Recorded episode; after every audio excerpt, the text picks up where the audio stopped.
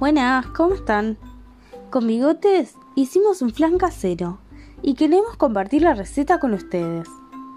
Para este flan vamos a necesitar 500 mililitros de leche, 200 gramos de azúcar, 5 huevos y esencia de vainilla o alguna otra cosita para darle sabor al flan. Para hacer la mezcla, para el flan vamos a colocar los 5 huevos en un bol batirlos un poquito y agregar la mitad del azúcar. O sea que si medimos 200 gramos, que es una taza, le vamos a agregar 100 gramos, que es la mitad. Y después le vamos a agregar el medio litro de leche. No lo vamos a batir mucho, solo vamos a revolver hasta que se haya roto la yema del huevo y se haya disuelto el azúcar.